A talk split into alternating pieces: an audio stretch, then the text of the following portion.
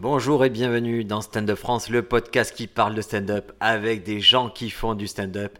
Et là, je suis face à quelqu'un qui fait du stand-up depuis exactement 10 ans, Alexis Le Rossignol. À peine, 10 ans en septembre.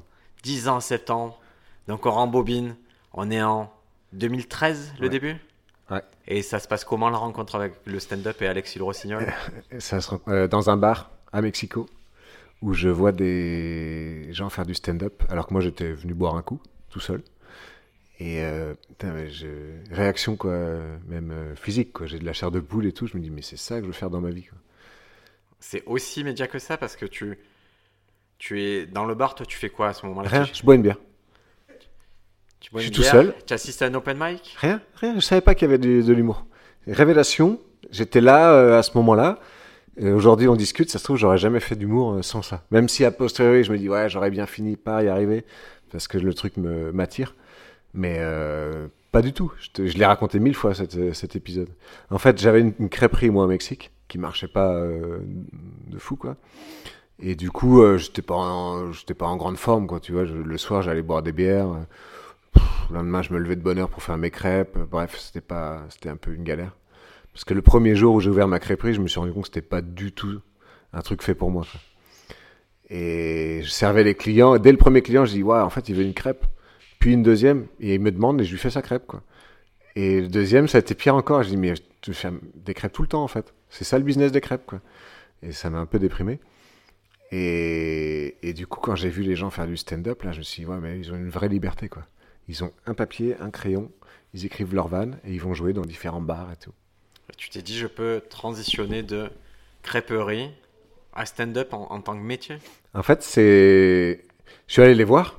C'est là où, en fait, quand je parle de révélation, c'est qu'il n'y a eu aucune limite à ma démarche ensuite. Je me suis jamais dit, ouais, mais en fait, bon, euh, je suis pas mexicain, euh, euh, j'ai pas passé ma, ma jeunesse ici, j'ai pas les mêmes euh, ressources euh, culturelles, etc. Non, je suis allé les voir, je leur ai dit comment on fait, tu vois? Et les mecs super sympas m'ont dit, bah écoute, nous on est un petit groupe, on commence, on cherche un local pour en faire. Et moi j'avais ma petite crêperie qui avait personne le samedi matin, et ils sont venus.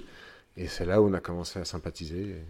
Et- Et parmi les Mexicains que tu as rencontrés ce jour-là, est-ce qu'il y en a qui ont fait des carrières? Incroyable. Bah, il y a Carlos Vallarta qui a été mon coloc en plus, en plus pendant deux ans ensuite, qui lui est devenu, euh, il a quatre spectacles sur Netflix. Il est venu en France deux fois, il a fait des spectacles que j'ai organisés ici. Et il y a euh, la Cotorrisa qui sont, euh, en fait, ils ont fait un, un podcast comme toi qui a cartonné pendant le confinement. Et maintenant, c'est énorme. Ils font des podcasts dans le monde entier en live. Et on en a fait un à la Tour Eiffel euh, au mois de mai dernier. Parce que là, le podcast, pour la première fois des histoires scènes de France, le podcast est en live. On a commencé à Ah oui. enregistrer et les gens arrivent au fur et à mesure. Bonjour Jean Carré. Parce qu'on est à... Parce qu'on est en live du théâtre Comédia à Aubagne où tu fais une résidence d'une semaine avec le projet de sortir un nouveau spectacle à partir de rien. Donc là, on enregistre mercredi, le spectacle sort vendredi Ouais. dans une salle qui est euh, conséquente, c'est une salle qui a une longue histoire et de- devant 500 personnes, tu vas arriver en partant de zéro le lundi. À l'endroit, euh, ouais, bien sûr. Dans la ville de Marcel Pagnol. Il y a tout un truc de défi irrespectueux vis-à-vis de tous ceux qui ont joué là. Parce que j'ai envie de faire un spectacle euh, qui, qui dure une heure vendredi qui soit écrit sur la base de ce qu'on a fait dans la semaine. Quoi. De toutes ces idées que j'ai rassemblées, j'en avais eu avant euh, dans les semaines précédentes. Mais c'est vrai que lundi, j'ai joué pour la première fois une première demi-heure que j'ai rejoué mardi que je vais rejouer ce soir et ainsi de suite jusqu'à essayer d'améliorer, euh, jusqu'à avoir un truc vendredi. Quoi. Alors là, le projet, pour euh, ceux qui arrivent, Alexis a pris un petit Airbnb à côté d'Aubagne, derrière la Légion. Il y a une piscine, on a des perroquets, et on a juste un stylo et des cahiers pour écrire des blagues jusqu'à vendredi. Et au-delà d'écrire des blagues, ce qui est pas évident, c'est que bah, il faut les mémoriser, il faut les faire vivre. Ce qui est hyper dur, c'est qu'une blague, pour qu'elle soit bonne, il faut qu'elle soit juste dans le détail. Et c'est parfois un, un mot près, un silence, une virgule, une reprise.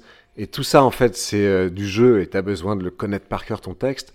Sauf que là, j'essaye de mémoriser différents points pour faire une demi-heure. Et déjà, le fait de mémoriser le point qui mène à la vanne, euh, c'est déjà assez compliqué, les enchaînements.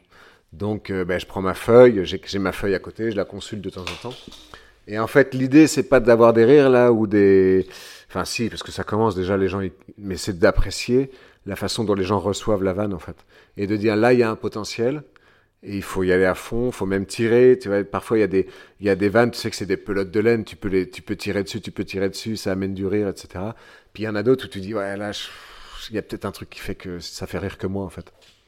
Et il y a vraiment un côté, si vous avez des problèmes, je sais que les gens en général, quand ils voient des humoristes, se disent mais comment ils font pour monter sur scène, le stress, tout ça? Là, toi, tu es dans une démarche où c'est encore pire, c'est-à-dire que l'ego, là, il faut mettre l'ego de côté parce que euh, tu montes à chaque fois avec une demi-heure nouvelle et tu sais pas du tout en avance comment ça va être reçu. Ils peuvent adhérer à une partie, Ouais. rejeter une autre. Et chaque soir, toi, tu es là, tu montes avec le sourire, tu fais ta demi-heure et tu repars avec des leçons. Euh, en fait, je viens travailler, quoi. Je dis aux gens, avant de monter sur scène, je vais faire semblant d'être à l'aise pendant une demi-heure, mais en fait, je suis pas du tout à l'aise. Et de deux, là, vous êtes en train de voir euh, un work in progress, quoi. C'est-à-dire euh, un mec qui est en train de d'écrire des vannes, d'expérimenter. Et je, prends l'image du skateboard, en fait. Vous voyez, quand tu vois quelqu'un faire du skate, souvent il se casse la gueule longtemps, et très souvent. Et tu te dis, ouais, c'est incroyable de d'aimer autant se casser la gueule, quoi. Et en fait, c'est que pour être bon, faut être mauvais un bon moment avant d'accéder à la technique qui te permet de passer les, les, les tricks. C'est comme ça qu'on dit? Les, tricks. ouais. Aubagne, ville de, Aubagne, ville de skateboard, les tricks, bien sûr. Ville de boules et de skateboard. Ah ouais, le, Le skateboard euh, Mimi Mariotti. Non? Skatepark. le skate, le C'est le boulodrome. ouais. Et ce qui est drôle, c'est qu'il y avait euh, hier, euh, ouais, pour ceux qui sont pas d'Aubagne, il y avait le truc pour protéger le boulodrome. Et vous étiez persuadé que c'était pour le protéger de la pluie, alors que c'est pour le protéger du soleil, Ah ouais, tellement ouais. C'est clair. Et donc voilà, c'est l'idée de se, de se ramasser parce que de toute façon, tu peux pas décréter qu'une vanne est, est bonne si tu l'as pas testée. Et par contre, c'est vrai qu'il y a des vannes, tu sais qu'elles sont bonnes. Quoi. Tu vois, on en a déjà séparé quelques-unes, ça sert plus à rien de les travailler parce qu'on sait qu'elles sont efficaces. Ouais, dès l'écriture, déjà, je pense que le, le premier vecteur, c'est si ça nous fait rire à nous. Ouais. Si on arrive à se faire rire entre nous, Ouais. c'est déjà le premier truc. Donc, si demain vous êtes vous, chez vous, euh, auditeur aussi, si vous voulez faire du stand-up, vous êtes amené à écrire des blagues, n'écrivez pas avec des gens qui ne rigolent pas à vos blagues. Ils vous cassent le moral. Entourez-vous de gens qui rigolent à vos blagues. Il faut des bons rieurs. ouais. Il faut des bons il faut Ouais. des gens qui vous donnent confiance. Moi, j'ai besoin de quelqu'un, si je raconte une blague en visioconférence, Ouais. j'ai besoin qu'il se plie en deux sur le bureau. Je Et... serais le pire partenaire pour toi. Quoi. Tu es les pires Ah partenaires. ouais, parce que moi, je ris, je, je ris repars jamais. dé- je repars déprimé à chaque fois. Ouais, non, je ris jamais. Quoi. Quand tu me racontes des vannes, je suis là et c'est vrai que je- c'est- ça me fait pas rire. Ça développe ma confiance en moi, tu vois, mais. Non, non, mais c'est vrai, en plus, euh, là-dessus, on dit nous parce qu'en fait, c'est vraiment un travail d'équipe. Là, on commence ce nouveau spectacle dans une dynamique que moi, j'ai jamais faite, c'est le travail en groupe, enfin, le travail en équipe. Et donc, on est euh, toi, Briac, et euh, JP, qui est donc euh, le vidéaste de la tournée du Brest Comedy Tour et qui m'accompagne dans toutes les tournées en province et qui est aussi, en fait, juste un pote, quoi.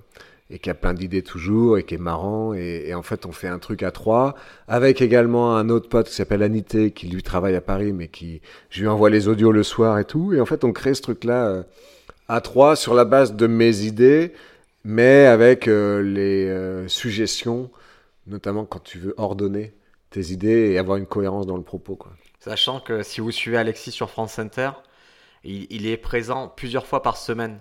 C'est-à-dire que pendant des années, il a accumulé ça de blagues, ça de potentiel. Et maintenant, on se retrouve face à une masse Non, de mais je vais choses. pas utiliser les Je trucs de sais, la- mais malgré ça, on se retrouve, tu es quelqu'un. Là, on a plus 4 heures de choses parmi lesquelles choisir et ramener ça à une heure. Et donc là, tout le travail, c'est se dire qu'est-ce que nous, dans ces 4 heures, nous fait rire? Qu'est-ce qui, qu'est-ce qui toi te touche? Qu'est-ce qui fait que ça fera un bon second spectacle? Ouais, et qu'est-ce qui fait que je vais pas me lasser de le raconter ce spectacle? Parce que la grande, euh, moi j'ai un grand, un ennemi, c'est la lassitude dans ce, la répétition d'un spectacle.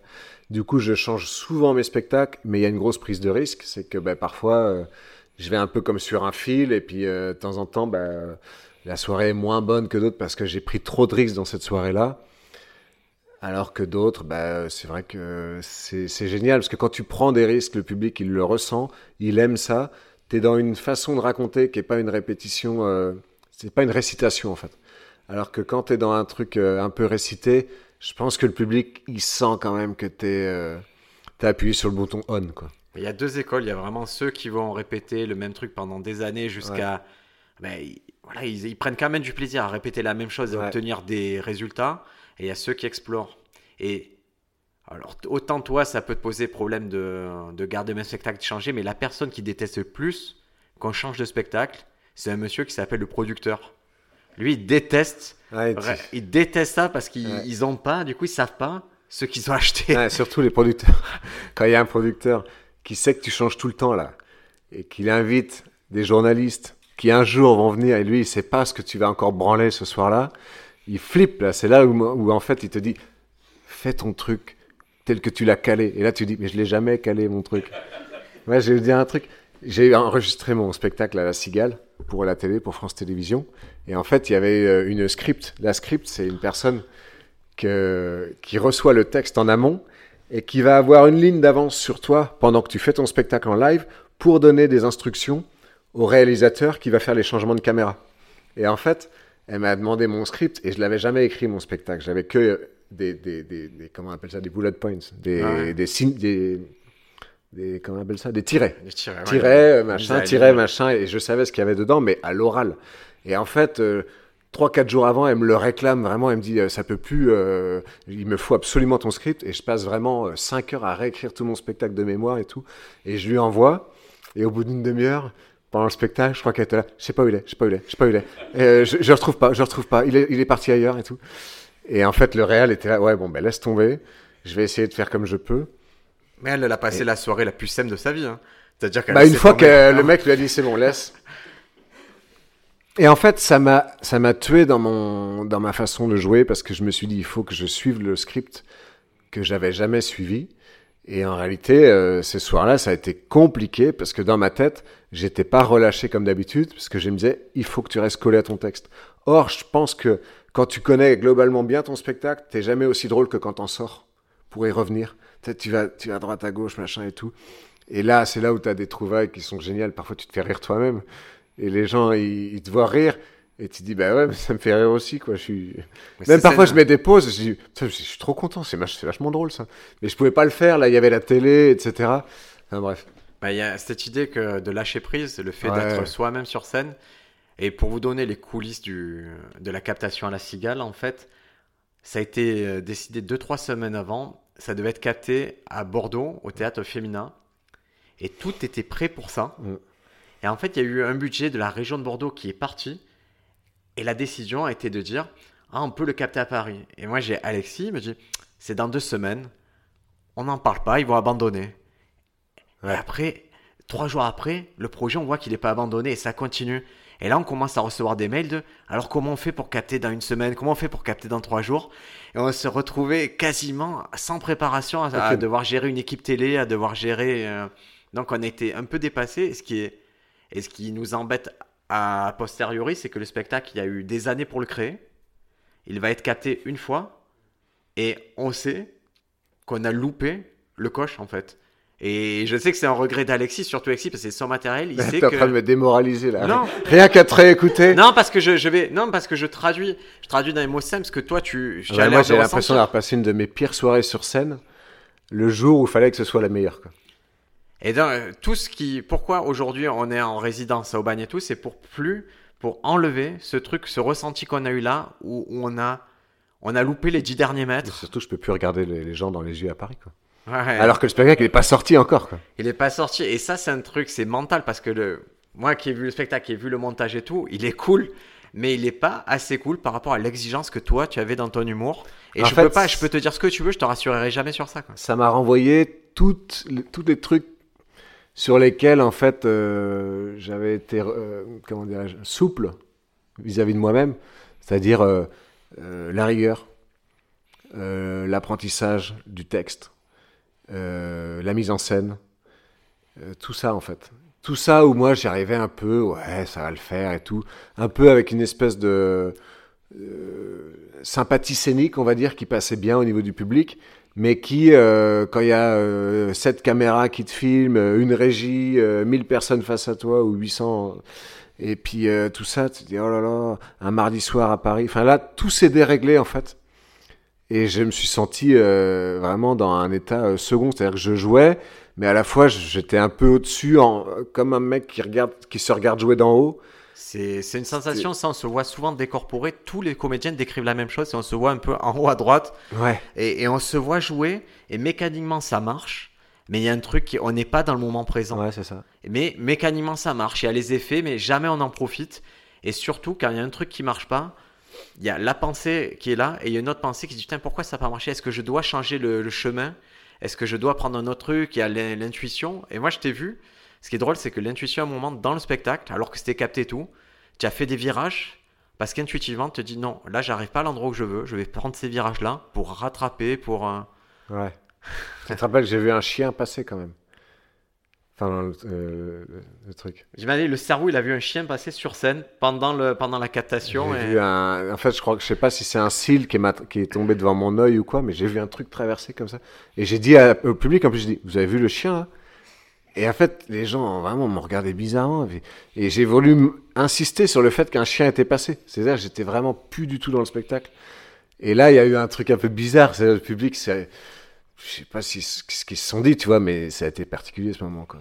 Et, pour vous donner une idée à quel point il est nonchalant scéniquement, je peux le dire, c'est quand on en tournée, on envoie en fait à chaque théâtre une feuille qui s'appelle la, fiche technique et qui décrit tous les besoins euh, dont l'artiste, euh, tous les, les moyens dont l'artiste a besoin pour bien réaliser son spectacle. Et sur la fiche technique d'Alexis, je crois qu'il y a, c'est que des choses. Il y a bon, on veut pas de retour dans les micros, on veut pas ça. Ouais. Et tu demandes genre du fromage. Tu vois des choses qui sont Ouais. de manger du fromage local, mais que des trucs qui servent à personne sauf à, tu vois, qui, Parce que j'ai jamais compris l'utilité vraiment d'une fiche technique. Tu vois, j'arrive, je joue.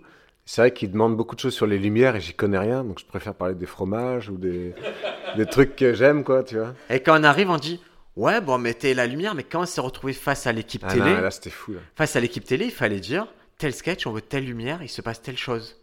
Et à ça, ça rajoutait, ouais, mais là, il y a une grue qui va passer. Ah, il y a une grue qui va passer. Eh, mais là, on va éclairer aussi le public. C'est-à-dire qu'on se retrouvait dans la configuration inédite pour jouer le spectacle. Et c'est ça qui, c'est l'accumulation Ouais. de petits trucs comme ça qu'on connaissait pas, qu'on a découvert, qu'on fait qu'à la fin, toi, tu t'es pas senti bien, tu es pas content du résultat. Mm, Pour vous dire, l'entourage d'Alexis, la production et tout, tout le monde est content du résultat parce que c'est quand même chouette le spectacle, vous allez le voir sur France Télévisions. Mais aujourd'hui, on s'est dit en tant qu'artiste, comment on préserve un artiste? La production s'est dit, ben, on va lui faire le chemin, lui faciliter le chemin du deuxième spectacle et que le prochain spectacle, la prochaine captation, elle soit exactement comment il souhaite. Et je pense que l'épiphanie qu'on a eue aussi, c'est tout ce qu'on ne. Tous les espaces qu'on laisse où on valide pas les choses, il va se passer une catastrophe. C'est possible. Ça peut bien se passer, mais il peut, il peut se passer une catastrophe. Ouais. Donc là, on est sur le deuxième spectacle. On fait le deuil du premier, d'une certaine façon. Ouais. Et euh, J'arrive pas trop à faire le deuil, mais. euh, Mais c'est normal en fait, tu serais, tu serais même bête si tu faisais le deuil. Tu vois, il y aurait un truc stupide de se dire j'ai passé des années à perfectionner des blagues et le moment où je joue- dois jouer le grand match, je vois que je passe à côté du match. C'est exactement Et ça. cette impression-là, quoi que je te dise, quoi qu'on te dise, tu pourras pas te Ouais. l'enlever. quoi. Non. Mais on sait pas. Vous savez, à un moment, là, c'est un objet culturel, il va être livré. Vous allez peut-être le voir à la télé, vous allez peut-être l'entendre sur des radios et tout. On sait pas comment ça va être perçu. Peut-être que tous les défauts qu'on a vus, vous allez les voir dix fois plus et vous allez dire, tiens, il était vraiment pas ouf. Peut-être que vous allez trouver ça incroyable. Et Bah, je pense que. pas, la- vu ce que tu en dis, à mon avis, là. euh, Et tu sais, on le n'est pas pire. vraiment en train de le vendre, là. hein. Tu sais, le pire, c'est que je pense que les gens vont le voir, vont passer une bonne soirée et vont passer au spectacle d'après. Et je crois que c'est la destin de la plupart des Ah non, non, mais oui, il y a une chose la- derrière laquelle je me, je me raccroche, c'est qu'on n'est rien, on s'en fout. Les gens vont voir un spectacle, ils vont dire, tu sais, tu regardes la télé, combien de fois dans une journée, quand tu regardes la télé, tu dis, putain, c'est vraiment nul ça. Et t'en fais pas un...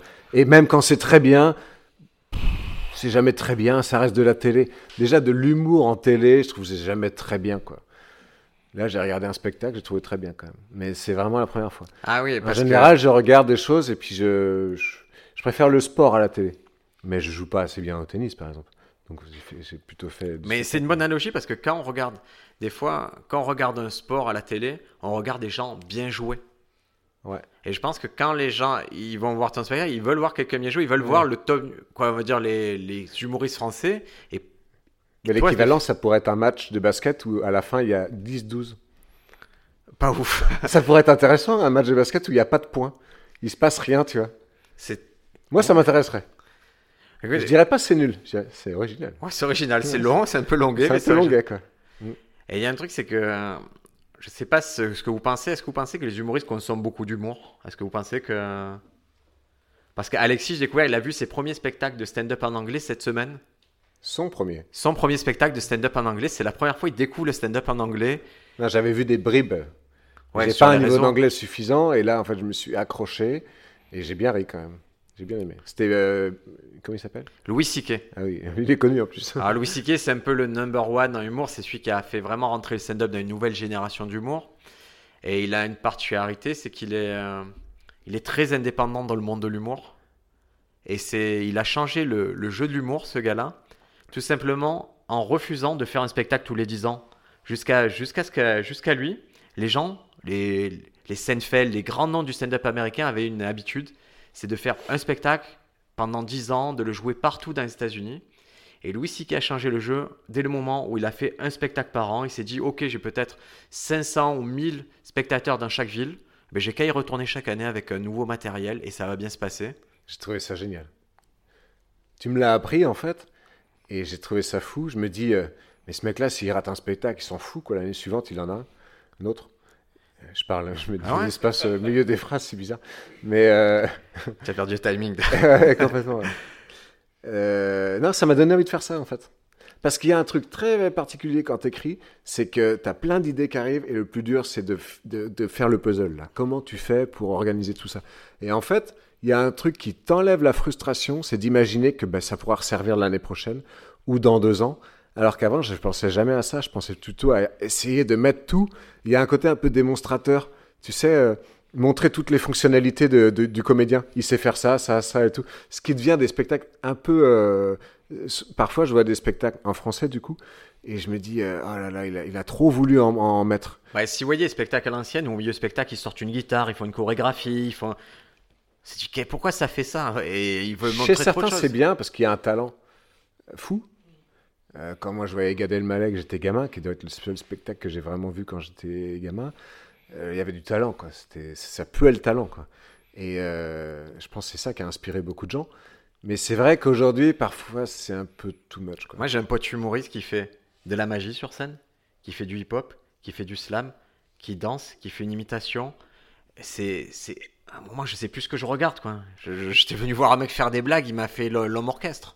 Par contre, tu donnes pas son nom, mais à mon avis, il va se reconnaître. hein. Mais c'est pas grave. Parce qu'avec les, les cinq particularités qu'il a. Mais ça empêche pas. Il est très, on est, en plus, il est très talentueux. Ah. C'est juste, c'est un parti pris, lui, de faire beaucoup de choses. Moi, c'est, je pense que le fut, en tout cas pour moi, la voie tracée par l'humour de ces dernières années, c'est quelque chose de plus en plus épuré. Ouais. On l'a vu, Blanche Gardin. Pourquoi elle a amené quelque chose à l'humour? C'est que tout le monde a découvert qu'on pouvait être fixe derrière un micro et être élégant et avoir du propos et amener quelque chose. Et ça a été réfléchi. Cette absence de mise en scène, c'est une fausse absence de mise en scène. Ça a été réfléchi par En quelqu'un. fait, voilà, moi, ce qui m'a impressionné dans le spectacle de Louis C.K., c'est que c'est tellement euh, minimaliste que Ouais. ça en devient génial.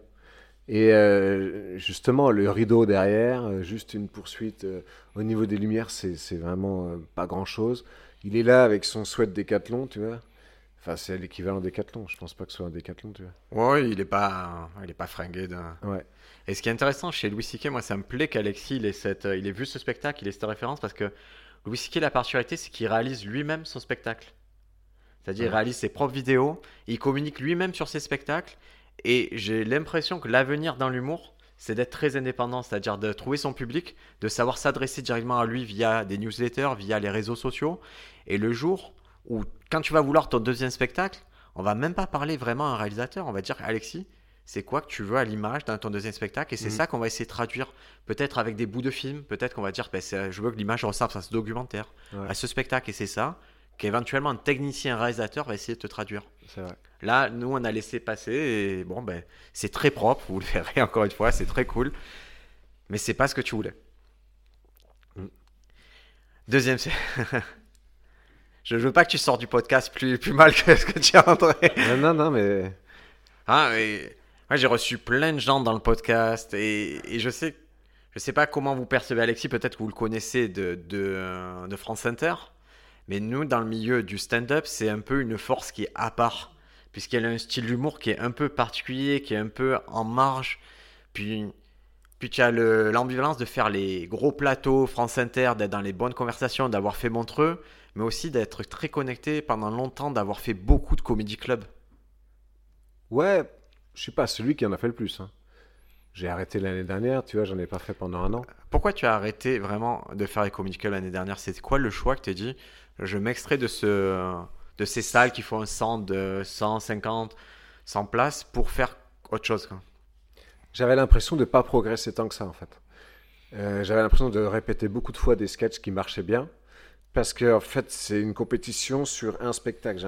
En fait, il y a six humoristes qui proposent un créneau à des gens qui viennent comme vous les voir. Ce créneau dure une heure et les gens à la fin vont dire ah j'ai préféré lui, j'ai préféré celui-là, etc. Les gens viennent pas voir des gens travailler. Donc souvent tu te prends un peu euh, dans l'esprit un peu de compétition et tu te retrouves à faire des sets que tu as déjà fait et tu, tu progresses pas en fait. Tu joues juste des trucs pour, pour marcher et euh, ça m'a. Voilà, je trouvais que pouvais faire euh, chez moi dédier du temps à autre chose. Peut-être j'avais une lassitude euh, globale de ça parce que tu attends beaucoup. Tu viens jouer 5 minutes, mais en fait tu as du transport, puis tu attends, puis après c'est un peu épuisant. J'étais peut-être fatigué et je faisais j'ai fait deux chroniques par semaine aussi cette, année à France Inter, donc j'avais besoin de plus de temps pour écrire. Donc voilà, c'est un tout. Et puis euh, je voyais bien qu'il y a des gens qui passaient pas par les comédie clubs et qui faisaient des bons spectacles en fait. Et la construction d'un spectacle, quand tu fais du comédie club, c'est souvent une succession de trucs que tu as testé en comédie club qui dure 5 minutes. Et en fait, tu fais un bout à bout, mais qui est toujours, qui est pas toujours euh, digeste en fait. Et je me suis dit là, j'ai plus envie d'écrire un spectacle sur la continuité, avec un propos, etc., de A à Z, un peu de truc plus écrit quoi. Parce qu'un spectacle, c'est pas une succession de sketchs de 5 minutes qu'on agglomère. Un spectacle, c'est Chez vrai que- certains, si. Chez certains. Ça existe aussi. hein. Ouais, mais c'est c'est pas la direction que tu voulais cette fois-ci. Donc tu es allé sur Ouais. des unités de temps plus longues. Et surtout, comme tu avais une tournée qui était conséquente cette année, tu t'es dit, bah, je peux jouer, je peux rester des heures sur scène Ouais. à tester. C'est peut-être le compromis du prochain spectacle, c'est de dire 80% ça va être fixe. Mm. Et 20% on se laisse la liberté que toi, ton cerveau, il puisse proposer de nouvelles choses. Et, Ouais, créer. Mm. C'est quoi les, les axes euh, du prochain spectacle, si tu en as? Euh, c'est un truc autour de la volonté contre la persévérance. Moi, j'ai beaucoup euh, d'idées et je m'engage dans beaucoup de choses et je les finis pas. Parce qu'en fait, très souvent, le simple fait d'avoir imaginé faire quelque chose me convainc que je l'ai un peu fait, tu vois. Et j'abandonne énormément de choses en cours de route, quoi. Mais même, par exemple, quand je cuisine, quoi. J'ai envie de faire un pot-au-feu et en fait, euh, je le fais pas, quoi. Et du coup, euh, je mange tous les légumes sauf les navets, parce que les navets, si tu les fais pas dans le cadre d'un pot-au-feu, le navet, lui faut un cadre, en fait, pour s'exprimer. C'est comme un, comme un gamin, quoi, d'une certaine manière. Et en fait, euh, bah, ils, finissent dans le bas du frigo et un mou. En fait, c'est fou, parce qu'un navet, c'est dur et, et ça ramollit, ça devient tout mou. Comme un peu un chamallow. Et je les vois tous les jours, quoi. Mais j'ose pas les jeter parce que je suis écolo et je sais pas, c'est un peu une défaite face à mon, ma motivation intrinsèque liée à l'écologie. Donc je les, je les regarde, j'ai de l'affection pour eux. Et je sais qu'un jour, bah, ils partiront quand je déménagerai, en fait. Mais pas avant, quoi. Et Il y a un truc, euh, quand vous restez longtemps avec des humoristes, c'est que vous voyez des sujets qui reviennent tout le temps. Et, et pour moi, la force, un des trucs qui revient chez toi, c'est une blague sur deux implique de la bouffe. quoi. Ouais, je trouve c'est très. Tu es euh, connu pour des passages sur le flan, tu es Ouais. connu pour des passages sur le jambon, Ouais. Euh, la glace à la fraise que vous allez découvrir dans le spectacle, Les carambars, les carambars, et c'est drôle. potes qu'à au feu, là. Le viennois, le chocolat viennois. Ouais, il y a plein de trucs parce que je trouve que ça parle à tout le monde, en fait. C'est c'est une, source de métaphore, je trouve, les, la bouffe, parce que la façon dont on mange dit beaucoup de nous. Ce qu'on a dans l'assiette. euh, euh, moi, je trouve que hein, le plaisir, il est souvent lié au contexte plutôt que ce que tu as, qu'à ce que tu as dans l'assiette. Il y a des moments où j'ai pas du tout envie de manger du crabe. Tu vois? Ouais. c'est un exemple que je te donne comme ça, quoi. Par exemple, le matin, j'ai pas du tout envie de crabe, quoi. Alors que peut-être à midi, je vais avoir mangé du crabe. Puis le soir, plus. Alors que par exemple, s'il y a des madeleines, le matin, oui, mais euh, le soir, pas trop, quoi. Tu vois? Et là, par exemple, j'ai raconté un truc l'autre jour. La chorba, tu connais la chorba? La, Wow, la- ouais. la soupe euh, marocaine, là. Ah, toi, tu le prononces comme c'était euh, espagnol. La cholba. Ah oui, c'est vrai, ouais. Ouais, Comment tu dis, toi? La chorba. Chorba. Ouais, voilà. Euh, Mais c'est même pas de ça que je veux parler. C'est de la l'autre euh, soupe euh, un peu aux lentilles là. La ma. Tu vois Ah. pas? La Aziza, non Un truc comme ça. Ah, attends, attends. Ah, je sais plus. Mon audience, on va avoir des soucis. Non, non, je, je vois pas ce que tu veux dire là. Une autre soupe. Une autre soupe, mais marocaine. Marocaine, maghrébine, je sais plus ou, euh, quoi. Et en fait, je l'adore, mais de chez Knorr. En déshydraté, là. Ah. Ah, j'adore. Elle, est- elle est super bonne, quoi. Elle a le goût de là-bas. Et euh, bah, après, j'en ai pas mangé là-bas, mais je suis sûr, elle a le bon goût de. de- Et en fait, l'autre jour, j'en parlais à des gens. euh, un, un jour, on chacun devait emmener un truc à, à- et- à cuisiner. Ah. à- Et en fait, je l'adore tellement que je l'ai préparé chez moi, en sachet, tu vois. Et j'ai amené la soupière euh, sur mon vélo, en plus, à Nantes. Je suis arrivé avec ma, ma soupe. Et, et tout le monde demandait les ingrédients et tout. Et, c'est vrai que j'ai, après, je les ai dit, quoi, les ingrédients. Euh, voilà. Et à chaque fois, ça passe par là. Chaque fois, ça passe par la bouffe. Et, et ce qui est drôle, c'est que je trouve qu'il y, a un côté. Toi, la bouffe, tu arrives à récupérer les gens sur ça parce que tu arrives à les connecter sur un truc où tout le monde, sur une expérience commune de tout le monde. Je trouve que ta grande force, parce qu'on a, on a tourné ensemble dans, des petits villages en Bretagne. Et je vous assure que nous, moi qui viens de Marseille, les autres comédiens qui venaient de Paris, des fois, on avait du mal à connecter aux problématiques des gens dans les petits villages. On est arrivé, on jouait sur une place de village. euh, 50% de la population, c'était des agriculteurs. Et si on leur racontait des histoires de métro, des histoires très urbaines et tout, ça leur parlait pas. Et quoi, peu importe le soir, Alexis, toi, tu arrivais à les connecter avec des choses comme si tu les connaissais alors que tu, tu vois, ça se voyait que tu avais un truc pour les, pour les attraper à chaque fois avec la bouffe ou avec un truc du village. Ouais. D'où tu, d'où tu la sors cette approche? C'est- la soupe harira. De, je cherchais le, le nom, voilà, j'ai retrouvé. Euh, bref, alors, pour, les, pour la question, c'est parce que bah, c'est mes origines. Je viens d'un milieu rural, en fait. Donc, c'est des gens que, que je côtoie depuis que je suis tout petit, et c'est mon, mon environnement. euh. donc, évidemment, milieu agricole, tout ça, je connais bien. Quoi. Donc, ça me. C'est pas une adaptation pour moi. L'adaptation, elle est plutôt à Paris, en fait. D'accord. Tu vois ce que je veux dire? J'ai découvert. euh, moi, je suis un petit peu perdu parfois dans Paris. Tu vois, il y a des codes qui me. Même si euh, ça va, c'est pas non plus. euh, C'est pas très compliqué, tu t'adaptes vite. hein. Quand tu voyages dans une ville au bout du monde, au bout de trois jours, tu peux être à l'aise, etc. Donc c'est jamais. euh, Mais c'est vrai que. Ce que... En plus, j'arrive même pas à visualiser de quoi tu veux vraiment parler, puisque ça me semble tellement évident que. Ah, mais nous, ce qui était. bah, je, je, pour être clair, nous, ça arrivait dans des villages. On, communément, on bidait, c'est-à-dire que ce que je racontais n'intéressait pas les paysans, les, les, les gens de là-bas. Ça, Ah oui. ça ne les intéressait pas. Je n'avais pas le point d'entrée. J'avais du mal au début à trouver comment leur parler, alors que toi, tu as toujours su comment leur parler d'une certaine façon et tu arrivais toujours à, à, hop, à redresser le truc, à les prendre avec je toi. crois que c'est la même chose quand nous, on est ici à Marseille. Toi, tu es un vrai Marseillais et tu connais ta ville comme, la poche, comme ta poche. Et quand on est, euh, nous, on est un peu paumés et toi, tu es, à l'aise et tu nous expliques les histoires, le, Et moi, ça me donne. du- quartier, tout ça, tu vois. Moi, ça me donne du, du contenu sur Marseille. C'est-à-dire, toi, ça te donne du contenu dans toute la France. Ouais, mais parce qu'en fait, l'identité d'une région, euh, si elle est agricole, elle va être euh, agricole euh, en, dans les pays de la Loire, en Ardèche, dans, le- dans l'est de la France, etc. Mais la ville de Marseille en soi, elle a aussi une diversité, enfin, elle a une diversité qui est peut-être plus importante que les différentes régions entre elles. Tu vois ce que je veux dire? Ah ouais. Parce que toi, tu as des quartiers dont tu me parles, avec, il y a le, quar- donc, tout à l'heure à midi, on parlait du quartier arménien. Quartier de. Beaumont à Marseille. Quartier, je sais pas si c'est un quartier qui est historiquement arménien. Et c'est vrai que pour nous, quand on, par- on parlait justement avec une maman arménienne, Voilà. et je, vois, je m'étonnais qu'elle soit pas de Beaumont. Et elle a dit non, mais j'ai failli, mais j'aimerais bien y être. Ouais, tu vois, ben, ce petit truc-là, ben, moi, ça m'échappe. Et en fait, c'est la même chose, il me semble. C'est-à-dire que les références, tu les as pas, donc forcément, t'as pas le reste, en fait. Et moi, j'écoutais, j'étais amusé, je me disais, ah, ça doit être génial de connaître Beaumont. Je vais t'amener. Tu vois, voilà. Bah, si. Aborder- Un jour, tu m'as fait découvrir un podcast qui était sur des, un trafiquant, un trafiquant de drogue pendant la Ouais. French Connection. Ouais, Et quand il, fait, quand il essaie de s'échapper, il s'échappe dans ce quartier à Beaumont Ouais. parce qu'il y avait des laboratoires de, drogue. Mm. Et là, nous, on va se retrouver en, en juillet avec Alexis d'un projet un peu particulier. C'est qu'on, pour la troisième année consécutive, euh, aura lieu le Braze Comedy Tour. Est-ce que tu peux euh, résumer le concept du Braze Comedy Tour? Ouais, alors en fait, euh, pendant le premier confinement, on avait fait une fête clandestine avec des copains.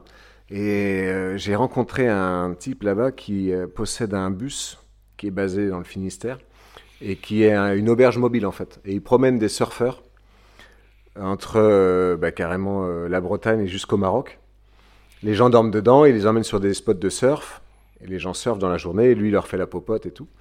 Et en fait, on avait discuté et on s'était dit, mais ce serait trop bien qu'on fasse un tour de Bretagne en jouant dans les champs, en jouant dans des, dans des tiers-lieux, dans des fermes, etc.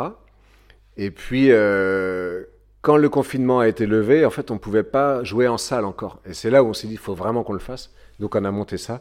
Et on est parti, on a fait un tour de Bretagne la première année. Ça a cartonné. Donc les, le bus arrive, les gens arrivent avec leurs chaises De camping. de camping Ouais. et ils se positionnent, voilà, ils se mettent comme ils veulent et ils Et Il assistent. y a entre euh, 200 et 600 personnes qui viennent le soir nous voir. Et nous, on a nos enceintes, on a notre petite console et on se succède sur des palettes. Et quand c'est fini, on remet les palettes au-dessus du toit du bus et on dort dans le bus. Et le lendemain, on repart et on, fait des villes comme ça, tous les 50 ou 60 km. Et la deuxième année, on a fait Paris-Brest et c'est là que toi, je t'ai invité, parmi d'autres. Et là, c'était vraiment incroyable l'année dernière où euh, on a eu vraiment une, euh, je sais pas comment on pourrait appeler ça, il y a une espèce d'euphorie dans les villages. Ouais, en fait, ça a commencé petit. Pa- Paris-Brest, a commencé petit. On est parti de Paris. Et plus on s'est éloigné de Paris, plus le phénomène bus a pris de l'am- de l'ampleur. Et à chaque fois, au début, on s'est vraiment posé la question. Sur le premier petit village dans lequel on arrivé, on arrive sur la place du village, il n'y a personne.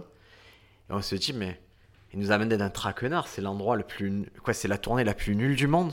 Et en fait, quand ça a commencé à s'organiser, ils ont commencé à tirer des, Des fanions. des fanions, ils ont mis des, des lampions et on s'est aperçu que tout le village s'était mobilisé, tout le village avait fait la pub aux alentours.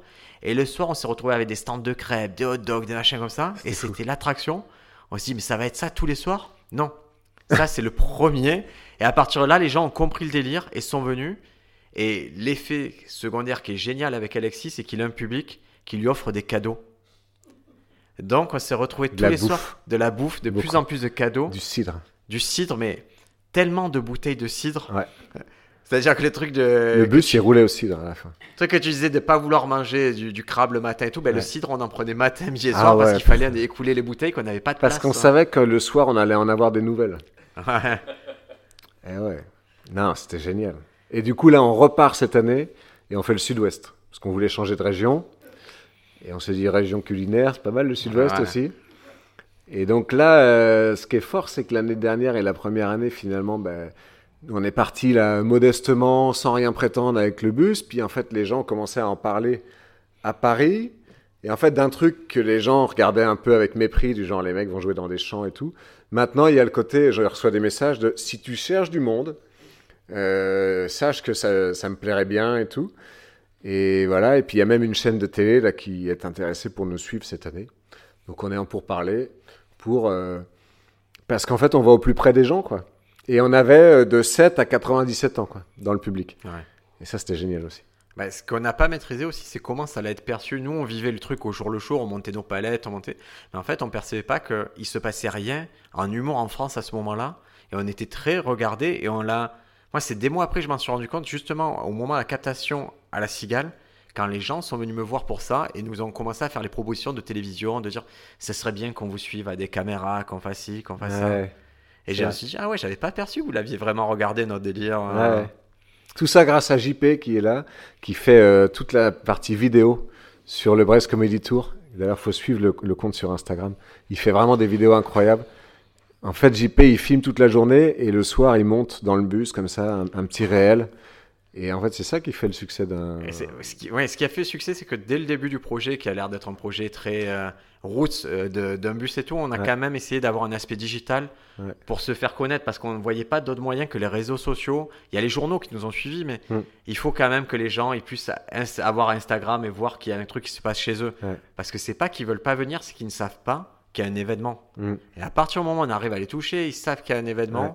ils viennent avec leur chaise, il n'y a pas de souci. Mm. Et un truc qui m'a, pour vous dire un truc qui m'a un peu choqué dans cette tournée, mais qui était, qui était positif, c'est que le, le premier mat, euh, une des premières dates qu'on a faites, c'est dans une ferme, euh, un lieu dit. C'est une ferme gérée par une famille. Ouais. Et en fait, euh, toi, le matin, quand je me suis réveillé, tu n'étais pas dans la couchette et tu allais traire les vaches. Ouais. Et je me suis dit, mais ça va. En fait, tout le. Oui, il va y avoir l'aspect, on est sur scène, on fait des blagues, mais il va y avoir aussi des aventures comme ça où on va traire les vaches, on va jouer à des jeux locaux, on va être un. Ah, ce moment-là, quand j'ai trait les vaches avec la, fermière, là, c'était vraiment euh, hors du temps. Il faisait beau, le ciel se levait, les chiens nous ont accompagnés chercher les bêtes. Et euh, après, on a, moi, j'avais, je, je faisais un petit peu la traite avec un oncle à moi quand j'avais 10 ans, tu vois. Quand j'étais en vacances, de temps en temps, j'allais chez lui. Et en fait, ça m'a rappelé tout ça. Et, et, euh, il transformait à la ferme. Il faisait également du fromage et du, et du yaourt, ces gens-là, tu vois. Ouais. Et en fait, c'est, euh, ça te ramène, toute notre vie parisienne, elle est très euh, à la poursuite de, mais d'un truc qui est pas très palpable. Aujourd'hui, euh, quand tu fais de l'humour, tu es à la poursuite d'un remplissage, mais en fait, ça passe par la poursuite d'abonnés, la poursuite d'une notoriété en ligne, une viralité, etc., qui est un truc qui est un peu qui est pas concret pour moi, tu vois, qui manque de concret, qui peut très bien être lié à un événement complètement, un truc un peu extérieur à toi, qui, bon, c'est de la chance, ça va te pousser, te faire connaître, etc. Mais là, je trouve que cette tournée, elle nous ramène à un truc très concret où des gens, ils ont des bêtes, ils les traient, ils transforment, et il y a des gens qui viennent acheter à la ferme. Et en fait, euh, ce moment là où tout le monde dormait, le ciel se levait et je trayais les vaches, je me disais, bah, c'est aussi pour ça que ça compte, tu vois. C'est aussi, euh, par exemple, quand euh, on est en Bretagne et euh, il y a quelqu'un qui nous donne une lettre, tu vois, je sais pas si tu te souviens, ou c'était la première année peut-être bien. Quelqu'un me donne une, une enveloppe, dedans j'ouvre, voilà. Il y avait un euro. Et nous, on fait une participation libre au chapeau. Donc les gens, en général, ils donnent- ce qu'ils veulent, tu vois, mais ils sont plutôt généreux. Et en fait, il avait mis un euro et il avait dit, voilà, moi, je suis au RSA depuis euh, 7 ans. J'ai deux filles.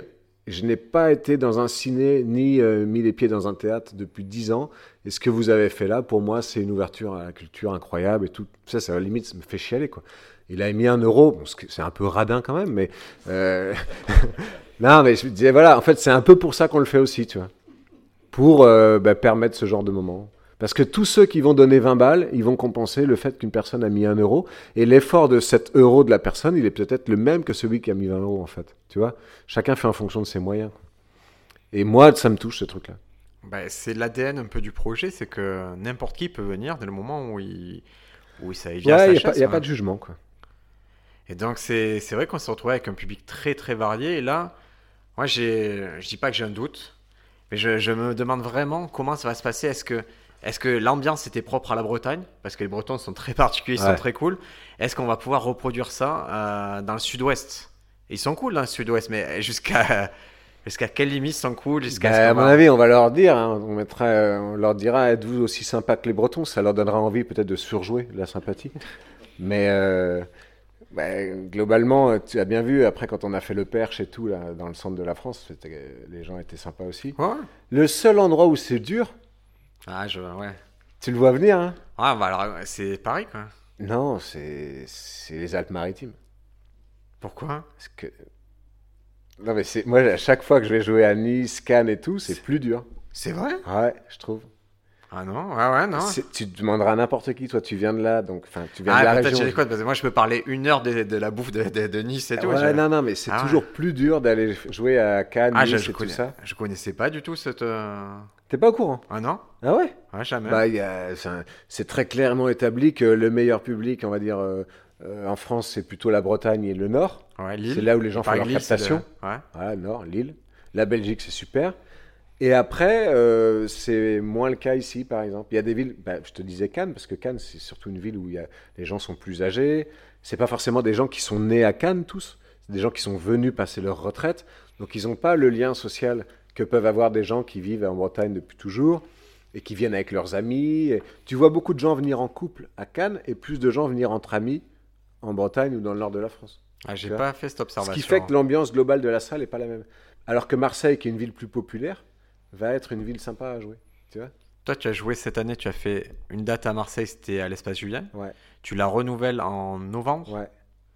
Et euh, justement, quand tu arrives sur une ville comme ça, est-ce que tu fais des adaptations par rapport à ton spectacle? Un peu, ouais, je veux dire. euh.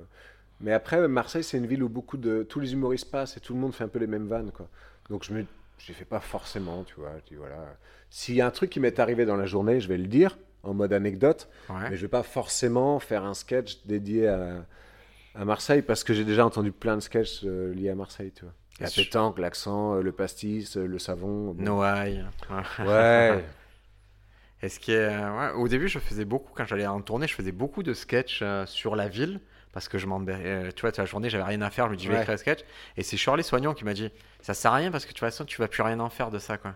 Arrête de faire ça. Et, Ouais, moi ça me met dedans aussi quand même de réfléchir à des choses. Ça me fait me concentrer. Quoi. et c'est quoi ta routine avant le, le spectacle? Je fais, euh, j'ai des élastiques et je fais de la, de la musculation avec des élastiques. C'est-à-dire que je fais des mouvements euh, comme ça. Parce que depuis que j'ai acheté des élastiques, je me dis mais le meilleur moment c'est juste avant le spectacle. Je fais rien en général. J'attends que ça se passe. Donc je prends mes élastiques et je fais ça. Voilà. Bah, avant la cigale, je t'ai vu faire plus de trucs. Je vu, tu as médité. Ah oui, j'ai fait de la méditation. ouais. Je fais un truc là euh, de méditation depuis un peu, peu- assez peu de temps pour les grosses salles, tu vois. Ça m'a bien aidé. Hein. Et pourquoi pour les grosses salles? Il y a un truc qui s'est passé dans ton cerveau qui a refusé. Quoi qui. Bah, parce que tu passes un cap à un moment donné, tu vois, tu fais des 200-300 places, il y a une vraie proximité avec le public. 1000 places, tu prends une autre dimension, tu deviens un petit peu un artiste plus euh, euh, confirmé dans la tête des gens. Et donc, euh, ça te met nécessairement un peu une pression supplémentaire. Surtout quand c'est la première fois. En fait, j'avais très mal au dos pendant longtemps, moi, avant les, les salles un peu plus importantes. Et là, c'est redescendu, tu vois. Mais je pense que c'est lié à un travail mental. Et notamment aussi ce truc de respiration, etc. J'y crois assez, tu vois. J'étais dubitatif au début. Puis en fait, euh, je me suis dit, ça coûte rien d'essayer. C'est de la concentration, tu vides un peu la tête. J'étais vraiment un, mec un peu, un peu, euh, tu vois, euh, pas méprisant vis-à-vis de ces trucs-là, mais j'y croyais assez peu, quoi. Et en fait, euh, je trouve ça cool. Ça m'apaise. En tout cas, tu as trouvé la routine qui te convient à toi. Ça peut-être convient pas à tout le monde. Toi, tu as trouvé le truc qui ben, fait en que. fait, plutôt que de tourner en rond, qui est le truc qui te crée du stress, tourner en rond, manger, grignoter, machin. Je suis là, bon, j'essaye de mettre un peu de musique, euh, faire un petit peu des étirements, des trucs comme ça. quoi. C'est un sport, hein, ce qu'on fait. hein. Ouais, alors en fait, c'est un sport et tout le monde peut le jouer, mais ce qui est dur, c'est de le jouer à haut niveau. Ouais. Et je crois que quand tu arrives à haut niveau, tu es obligé de faire les réglages de sportifs de haut niveau. Je pense que tout le monde peut jouer au foot, mais jouer au foot à haut niveau, c'est pas pour tout le monde. Et ça implique des choses comme la nutrition, ça implique des choses comme la tactique, les choses. Et Alors moi, je suis pas rendu à la nutrition, par contre, mais... euh, ça va venir. Ah ouais, non. Mais par contre, et puis, euh, je suis pas non plus dans la première, première, enfin, je suis pas encore en Ligue des champions de l'humour, si tu veux. Mais tu... Tu tends à être ça. Quoi. Tu... Oui, c'est on un verra souhait ce qui quand se même. passe. On verra ce qui se passe, quoi. Le, le plaisir sur scène est, pr- est primordial, je dirais. Plus important que, le, que la, la taille des salles et tout Et tu as déjà été malheureux sur scène? Après scène, évidemment, quand tu fais un spectacle moyen euh, devant des gens que tu connais, tu passes pas un moment extraordinaire, tu vois. Et c'est pire, je sais pas si vous vous en rendez compte. Un mauvais spectacle, c'est une chose, mais un spectacle moyen pour un humoriste, c'est presque pire quand tu es juste bof, quoi. Ah ouais, tu peux faire un mauvais spectacle, mais ton spectacle est bon. Néanmoins, quand il est bon, il est très bon. Ouais. C'était toujours moyen, ouais. Ah, c'est horrible. Après, moi, c'est un parti pris, ça m'amuse quand je dis que je suis moyen sur scène. J'ai un sketch où je dis, voilà, je suis moyen, quoi. Je dis aux gens, si vous riez moyennement, franchement, moi, je serais content, quoi. Fixez-vous cet objectif et je vous décevrai pas. En fait, c'est un truc. Bon, après, les gens ils me disent, ah, putain, t'es pas moyen, t'es excellent et tout. Ça me fait plaisir. D'une certaine manière, c'est une façon peut-être détournée de mettre l'emphase sur le fait que ben, tu vas voir, le spectacle, il est bon quand même. Mais tout en me comment dirais-je, m'en- m'enlevant une pression en disant ça d'une certaine manière. Mais c'est surtout, le message, c'est de dire, acceptons-nous comme on est, quoi, tu vois. Parce que euh, je pense qu'on est tous globalement un peu moyens. On peut être bon, bon quelque part et un peu médiocre ailleurs, et ce qui fait un- un tout un peu moyen. Et euh, dès lors que tu as accepté ça, je trouve que c'est bien. euh, voilà, ça libère d'un poids. Tu vois, le poids de, de la perfection, le poids d'une recherche d'un d'un idéal euh, en permanence, etc. Moi, je trouve que, tu vois, une fois, j'avais fait une séance avec une psy et en fait, elle m'avait dit, mais euh, vous cherchez à être heureux? J'avais dit, bah, je sais pas. Elle m'a dit, bah, c'est déjà très bien. Et en fait, Ils sont pas contents, les psy, quand non, tu mais j'avais trouvé ça génial. En fait, quand tu comprends que ne pas être heureux, c'est pas grave, ça, ça te permet déjà de l'être un peu plus. Tu vois ce que je veux dire? Est-ce que ces questions, tu te les posais avant de faire du stand-up? Ouais, ouais, beaucoup. ouais. Je me les, je me les posais beaucoup plus d'ailleurs. Ah. J'étais beaucoup plus malheureux avant que je le suis aujourd'hui. Puisqu'aujourd'hui, le stand-up te permet de raconter les déboires personnels. Donc en fait, chaque moment un peu euh, merdique dans la vie, bah, d'une certaine manière, dans ma- un coin de ma tête, il naît déjà comme anecdote que je vais raconter sur scène, qui va provoquer du rire, et ce rire provoque du bonheur, en fait, tout simplement. Tu vois, tu, c'est, une, espèce de chaîne vertueuse. D'un truc de merde, tu vas en faire une anecdote qui va faire rire les gens, qui va te redonner un peu d'ego, ou de peps, ou de joie, et ça va contribuer à te rendre plus heureux, tu vois. Parce que moi, je t'ai vu cette année carrément, je dis pas te mettre dans la merde, mais faire des, des choix de vie, presque pour les raconter. quoi. Ah bah, il y a l'effet pervers, hein, c'est clair. Parce que quand tu as le chemin A et B, tu sais que le A, il va rien se passer. Le B, il est quand même vachement tentant, quoi. Et moi, c'est tout le temps ça. Mais des, même des trucs anecdotiques, genre prendre le train couchette pour aller à Nice, des choses. euh, Ouais. Mais moi, je trouve ça pratique, par contre, le train couchette pour aller à Nice. et c'est vrai, tu passes la nuit dedans. t'es Mais tu ressors avec une chronique, c'est ça qui est drôle. Ouais, ouais, bien sûr. Ouais. Mais par exemple, je pars souvent euh, en stop. Tu vois c'est un truc, j'ai toujours fait du stop. Et il m'est toujours arrivé des histoires cool en stop. Donc, je fais encore du stop. Les gens, ils me reconnaissent parfois. Ils disent Qu'est-ce que tu fous là? Alors, je suis obligé d'inventer des trucs, tu vois. Je dis bah Non, bah, parce que mon, covoiturage, il m'a planté et tout. Le mec, il dit Mais tu fais du covoiturage là? Tu sais, il n'y a pas d'air de covoiturage. C'est juste l'endroit où le mec d'avant, il m'a laissé, tu vois. Et je dis ouais, ben en fait j'ai un peu marché en sortie de ville parce que j'aime bien marcher. euh. Et le mec il est là, bon d'accord, ok.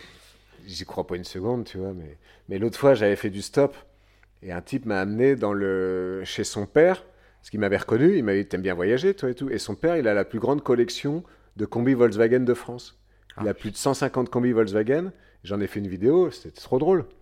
Bon, il les loue, c'est un business, tu vois, mais il a des vieux combis des années 60, les derniers modèles. Enfin, c'est un passionné, quoi. Et toi, il y a vraiment un côté où tu aimes rencontrer les gens, parler aux gens. Et J'adore. c'est vrai que dans les villages, on rencontre des gens un peu particuliers, qui ont, leur passion et tout. Et Alexis, c'est le premier à se renseigner sur la passion. euh. Ah, j'adore. Ah, j'adore, j'adore parler aux gens, quoi. C'est vraiment ce qui me fait kiffer le plus, quoi. Et ce qui est drôle, c'est que quand tu pousses ce curseur parler aux gens à l'extrême, ça devient malaisant. hein. C'est-à-dire qu'on a fait des vidéos où tu arrives à, à parler aux gens à un tel point que nous, ça arrivait d'une crêperie, que la personne a dit arrêtez de me parler et je vous offre les crêpes. Arrêtez, te souviens ça quand. Ah oui, oui, oui, mais là, je, je rentrais dans un jeu un petit Tu peu. rentres dans un jeu, mais tu as ce truc un peu. Tu arrives à aller jusqu'au malaise si Ouais, quand tu as envie, c'est trop drôle. J'ai voulu quand même, pour faut raconter l'histoire, euh, j'ai voulu payer euh, 15 crêpes en pièces de 5 centimes. C'est vrai qu'à un moment donné, elle a pété un cap, quoi. Mais je lui disais, mais c'est de l'argent, ça, madame, c'est exactement la même chose, etc. Ça- Bref, mais on a bien rigolé ce jour-là. Et c'est quoi la routine? Parce que souvent les gens se demandent et ils ont, ils savent pas ce que c'est au quotidien. Une... Sur toi, sur une semaine, c'est quoi ta... re- ta- ton quotidien? Sur une semaine typique euh, dans l'année? Je- beaucoup d'inefficacité, beaucoup de moments de, de glande. Mais euh, tu as les chroniques qui arrivent jeudi, vendredi. Ouais. Donc comment ça... quand c'est que tu les écris ces chroniques? Je les écris la veille euh, pour le lendemain en général. Euh, J'essaye d'avoir un sujet deux jours avant. Il mature dans ma tête, j'écris rien, et le jour même, enfin le- la veille de la chronique, je pars me balader et avec mon dictaphone, je raconte les trucs qui me passent par la tête, et après je réécoute et je réécris en fait. Je les fais à l'oral les chroniques, parce que je trouve que comme c'est un truc oral, mais maintenant j'ai plus d'aisance à les faire à l'oral plutôt qu'à l'écrit, où avant j'écrivais de la façon dont je voulais les dire, etc. Maintenant je les dis et je les réécris de la façon dont je les ai dites. Voilà, J'inverse un peu le truc, ça va plus vite. Et après, euh, non, beaucoup, beaucoup de temps gâché, perdu euh, pour des broutilles. Parce qu'en fait, je sais jamais par quoi je dois commencer ma journée. Parce que les choses que tu peux faire d'une semaine, tu as, tes chroniques, c'est obligatoire. Ouais. Tu as les spectacles, tu as des dates de spectacle, Oui. tu es obligé d'y aller, de faire ton Ouais. spectacle. Mais tu continues à fournir des choses en plus. Par exemple, tu fais des vidéos pour Internet. Oui. Donc ça, tu, tu arrives à caler là-dedans. euh, Mais c'est complètement. euh, Ça me prend. Ça me prend. Mais je fais que des choses qui me prennent au moment où. J'ai pas de planning, je n'ai pas de méthode de travail. C'est un grand problème d'ailleurs.